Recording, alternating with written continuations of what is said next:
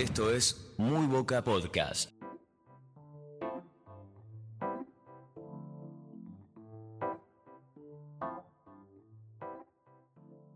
Una nueva semana en el mundo Boca y un nuevo podcast de Muy Boca, siempre tratando un tema relacionado a este mundo Geneise que nos rodea. Y en este caso para charlar, debatir una cuestión que viene a colación de la vuelta, el retorno de Javier García al club, un arquero de inferiores. Y un modelo de inferiores que en lo que concierne a Boca son los casos contados con los dedos de las manos los que podemos decir que se han ratificado eh, en la historia Geneise. Y obviamente esto se complejiza mucho más si nos enfocamos en el arco. Y aquí estamos para charlarlo, para debatir por qué arqueros inferiores no tienen continuidad o no se les da la chance de demostrarlo. Y obviamente teniendo el caso de Agustín Rofo y esta pelea, este debate que reabre la vuelta de Javi García. Mi nombre es Tomás Nelson, estamos con Lucas Guerrero y el señor Juan Martín Fernández Quintero. Bienvenidos muchachos. ¿Qué tal, Tommy? ¿Qué tal, Juanma? Y antes de que Juanma se presente, si me dejan, les voy a dejar la primera adivinanza de este bloque, que es la última vez, o sea, el último año en que un arquero de inferiores de Boca debutó de manera oficial. ¿Cuál fue el último año piensen, porque yo sé que ustedes los datos no los tienen. Por suerte acá el equipo estadístico de la mano de Federico Avellaneda hizo la tarea y nos pasó toda la información. Entonces quiero que ustedes piensen de acuerdo a su memoria emotiva cuándo fue la última vez que vieron debutar a un pibe en el arco de Boca. Le toca a Juanma por ser el, el más chico. Bueno, ¿cómo les va muchachos? ¿Todo bien? si es, si es un dato de, Avellaneda, seguramente no va a ser fácil. Querés que. Pero tengo, tengo para, para dar mi, veredicto. Cuando vos digas. Tirá, tirá nomás. El arquero D'Angelo. Es correcto, es correcto, pero lo que yo le estoy pidiendo también es el año. A ver si se acuerdan en qué año fue la, la última vez que un arquero de inferiores debutó. Y yo calculo que si es D'Angelo es 2012, ¿puede ser? Con la Copa Argentina. Correcto, correcto. Muy, muy bien este equipo, muy bien este equipo, tuvo una buena memoria. Hace 8 años que no debuta en la primera de Boca un arquero de inferiores. Y posiblemente, con la llegada de Javi García, eh, diría que es difícil que se dé un debut de Manu Rojo. Sí, obviamente el foco está puesto en el debate eh, o la mirada puesta en Manu Roffo, porque es un chico que eh, primero es un proyecto en el cual se viene pensando a largo plazo. Nosotros casi que en la vida de Muy Boca hemos acompañado eh, todos los pasos de muchos jugadores, obviamente, de este medio de, partidario de Boca que está por lo menos desde 2012 también, 2013 eh, allí con el debut de D'Angelo, eh, tiene esta vida audiovisual. Pero bueno, obviamente le hemos seguido los pasos a Manu Roffo, que no solo ha tenido buenas participaciones en, Boca, sino que fue o es el arquero titular de, del juvenil, ¿no? Del sub-23, lo fue en el último Mundial sub-20, lo fue en el sub-17 también. Entonces es un arquero con recorrido, con renombre, del que todos eh, los entrenadores de arqueros y de juveniles hablan muy bien, pero bueno, no se ve en el horizonte con esta abundancia de arqueros que tiene Boca eh, la posibilidad de que, de que tenga un debut oficial. No hay un partido de Copa Argentina, se lo dan al arquero suplente, entonces, eh, salvo que haya una lesión, una expulsión, eh, me parece que, que, la posibilidad es muy difícil.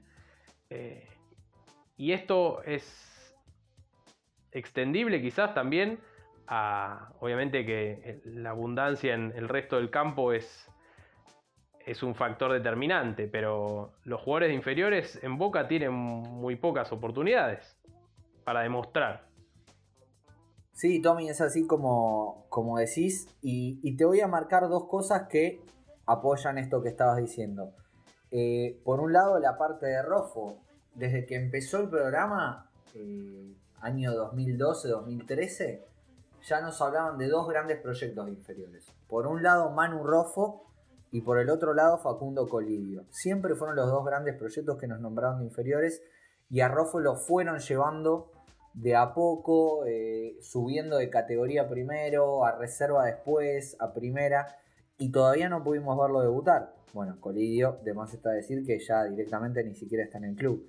Y por el otro lado, creo que también vale la pena hablar del caso de García para notar cuánto tuvo que hacer un arquero de inferiores para volver al club. O sea, García se fue en 2011 y recién después de atajar 200 partidos en Tigre, de jugar Copa Libertadores, Copa Sudamericana, de ir a Racing, destacar en un clásico, salir campeón y ser un buen arquero suplente, recién después de todo eso puede volver a Boca y aún así con muchas críticas, ¿no? Entonces es realmente complicado el puesto de arquero en Boca, es más complicado todavía si sos un arquero de inferiores.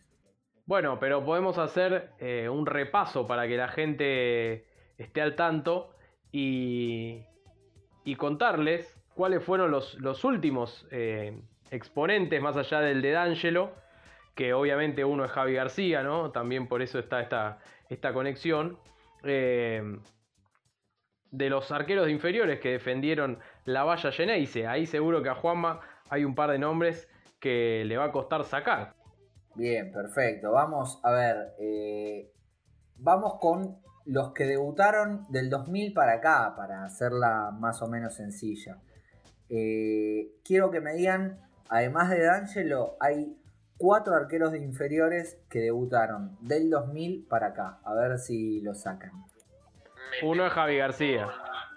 Uno es Javi García, exactamente, como dice Tommy, uno es Javi García. Ahí vamos uno, faltan tres. Me pego con entonces con Willy Caballero.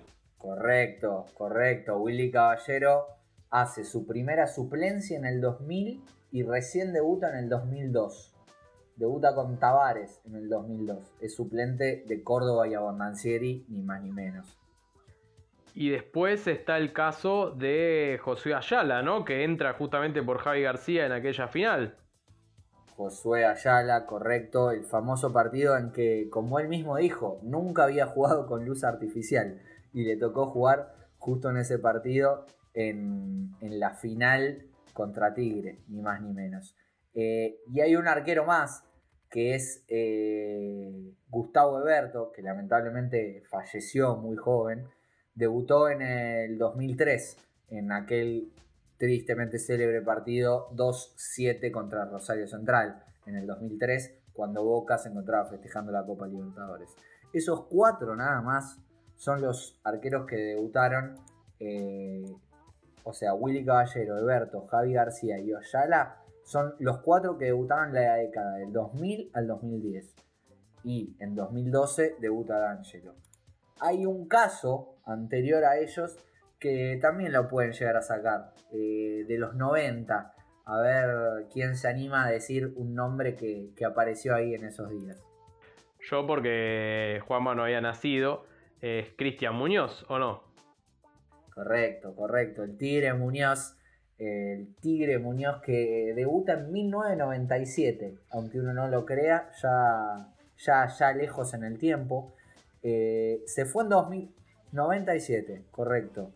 Eh, bueno, su partido más famoso es aquel que en el 99 reemplaza a Bondancieri eh, en aquel clásico. y lo curioso es que se fue en 2001 volvió en 2003 pero nunca volvió a jugar. Eh, es decir, que, debutó, tuvo su pico ahí en ese partido del 99 y después ya directamente casi ni jugó. Fueron en total cuatro partidos jugados como titular. Eh, o sea, la, realidad es que prácticamente no, no tuvo un paso marcado por el club. Y después, para remontar los arqueros anteriores, les voy a mencionar dos, pero ya muy antiguos. Eh, por un lado, Sergio Luis Genaro, eh, en los 80, uno de los tantos suplentes de Hugo Orlando Gatti, ni más ni menos, que jugó eh, en total, entrando como titular 23 veces y como suplente 4 veces, un total de 27 partidos. Y después, eh, ya hablando de los 60, 60 barra 70, bueno, tenemos que hablar de, creo yo, el gran arquero de las inferiores de Boca de la década de, la época moderna, por así decirlo, que es Rubén Omar Sánchez, que jugó 219 partidos. Eh, bueno, un arquero que como dijimos estuvo casi 10 años en el club y, aún compartiendo equipo con Gatti, con grandes valores, supo, supo tener su, su espacio. ¿Estos son todos los arqueros que hemos repasado? ¿Son todo lo de la historia o desde qué época? No, estamos hablando de la época moderna, por así decirlo, de los 60 para acá, porque viste que rastrear inferiores en, épocas anteriores es quizás un poco más difuso. O sea, Musi Messi, por ejemplo, podemos considerarlo, Justrich lo podemos considerar inferiores, pero digamos que era otro fútbol. O sea, de 60 años para acá, ¿cuántos Correcto. Eh, nombres Desde tenemos? 1960 para acá tenemos nada más que 8 nombres. 8 nombres. Y pará, te digo que la cantidad de partidos es ínfima. O sea, uno solo superó los 50 partidos, que es Rubén Omar Sánchez. Uno solo. Y después, y después de todos los que te nombré, a ver si adivinan cuál es el arquero que más partidos atajó. Después de. D'Angelo. No, no, el arquero que más partidos atajó en los últimos 45 años de historia de Boca, el arquero de inferiores que más atajó en los últimos 45 años de historia de Boca, es Javier García. Javi García atajó 45 partidos y es quien más atajó en estos últimos años. Eh, después tenemos, hablábamos de Genaro con 27, de Willy Caballero con 19 y el resto ni siquiera pasó los 10 partidos. Creo que, que esto alcanza para demostrar la dificultad de los arqueros inferiores, ¿no? Sí, y también te da la pauta de que este poco lugar que le, le da boca a, los jugadores en general y a los arqueros en particular, eh, no es una política de los últimos años, ni mucho menos. Porque estamos hablando que desde la década del 60 a la actualidad, ocho arqueros tan solo han, han podido debutar y sumar partidos. No es, no es algo que venga del último tiempo, esto de que de que los arqueros suplentes no tengan, no tengan espacio. Un ejemplo eh, bastante cercano es el de en el 2018, cuando con Guillermo Barcechelotto todavía como entrenador, Boca a mediados del 2018 tenía a Rossi como arquero titular y llega eh, Esteban Andrada como, como, arquero con, sus pergaminos para, para ser el titular. Rápidamente se gana el puesto y cuando en la, mitad de ese segundo semestre del 2018 se lesiona, recordemos, eh, tiene la, lesión en la mandíbula y Boca, eh, que, tenía a Agustín Rossi de suplente, eh, en vez de dejarle a, Manuel Rofo el, lugar para que por lo menos sea suplente de Agustín Rossi al, reemplazar a Andrada, no. ¿Qué hace? Va y busca a, a Lampe, ¿Se acuerdan? El arquero boliviano, el arquero de la selección boliviana, para que sea suplente. Correcto, correcto. Claro, que para que sea suplente y por algunos partidos nomás. De hecho, juega, llega por, por tres meses y, luego se va. Entonces Boca trae un arquero por tres meses para, para no darle lugar a Rofo, ni siquiera de, tener la chance de, estar en el banco, porque ya se sabía que iba a atajar Rossi para que le, que le iba a reemplazar a Andrada. Entonces te, da la pauta de que es muy difícil, la verdad. la tienen muy cuesta arriba eh, los arqueros para poder hacerse un lugar. Bueno, hay un caso particular que se me venía a la cabeza y que fui a chequear la, información, que es el de Pablo Migliore, que yo recordaba que había tenido paso por las inferiores de Boca, pero claro, llegó a debutar en Huracán y o de Boca en las inferiores terminó pasando Huracán, creo que debuta en Huracán, juega en otro equipo, no sé si del regional o del federal, y después eh, llega a Boca cuando se va Medrán, estamos hablando de allá por el año 2006, y Boca necesitaba un suplente del Pato Abondancieri, y le toca, tiene esa particularidad de debutar en aquel clásico de la patada de Krupoviesa, donde juega 23 minutos, que el Pato se va, se va expulsado. ¿no? Después ratifica eh, su puesto los, los años siguientes y, y termina también un poco cuestionado en aquella serie ante Fluminense que Boca pierde en la Libertadores del 2008. Claro, correcto, no es un producto 100% inferiores de Boca y por eso el departamento de estadística a cargo de Federico Avellaneda no, no lo contabiliza como, como tal. Bueno, para cerrar este podcast, Lucas, te quiero dejar con una cuenta matemática que no sé si a vos, pero más o menos a Manu Rofo eh, probablemente lo deje tranquilo. Que es que en los últimos 60 años, dijimos, debutaron 8 arqueros de inferiores. Correcto, sí, sí, eh, así es. El promedio da 7 años y medio. Así que, bueno, ya se le venció, me parece, a Manu. Correcto, correcto. Está, en la, está en la, en el momento justo. Eh, creo que Rofo, además de las cuestiones matemáticas, tiene sus grandes, sus grandes virtudes. Es la misma categoría, la famosa 2000 de la que siempre se habló en Boca, la misma categoría que Colidio, que Obando, que Almendra, que Weigan. Eh, bueno, está joya en Mundial Sub-20, como lo decíamos. Y yo creo que si junta paciencia y espera un poquito, eh, creo que le va a llegar su chance y, y le conviene, me parece, que para su carrera y para mostrarse que sea en Boca. Bueno, veremos. Es totalmente una incógnita qué es lo que pasará en el futuro inmediato con Boca. Así que imagínense el futuro de Manuel Roffo, el que es hoy el cuarto arquero del plantel. Así que, bueno, hasta aquí hemos llegado. Recuerden eh, seguirnos en nuestras redes sociales. Allí somos muy Boca, salvo en Twitter, que somos muy Boca Web. Nuestra página es muyboca.com.ar. Si están escuchando esto por primera vez, pueden darle suscribir al canal aquí en Spotify o en cualquiera de las otras plataformas de podcast.